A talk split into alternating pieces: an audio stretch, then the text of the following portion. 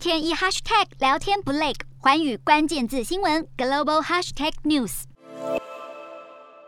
本届 G20 高峰会将在十月底在印尼登场。不过，随着俄罗斯入侵乌克兰满一个月，美国与西方盟友开始讨论将俄国踢出 G20 的可能性。对于这样的消息，俄罗斯驻印尼大使痛批西方完全忽略了 G20 成立的意义。而抱有相同看法的还有俄罗斯盟友中国。外交部发言人王文斌表示，任何成员都没有权利开除其他国家的成员资格。俄罗斯入侵乌克兰后，中国虽然一再声称保持中立，但许多方面仍表现出明显的亲俄立场，至今还是遭到全球舆论怀疑以及侧目。而当王文斌被问到乌克兰总统泽伦斯基是否计划与中国国家主席习近平进行会谈，王文斌只表示，中方与有关各方就乌克兰局势保持着顺畅的沟通。不过，却回避正面回答。虽然如此，但外界至今仍认为中国扮演的角色非常重要，因为中国对俄罗斯具有潜在的影响力。然而，北约秘书长史托滕伯格愤怒指控，在俄罗斯攻击乌克兰之际，中国散播瞒天大谎。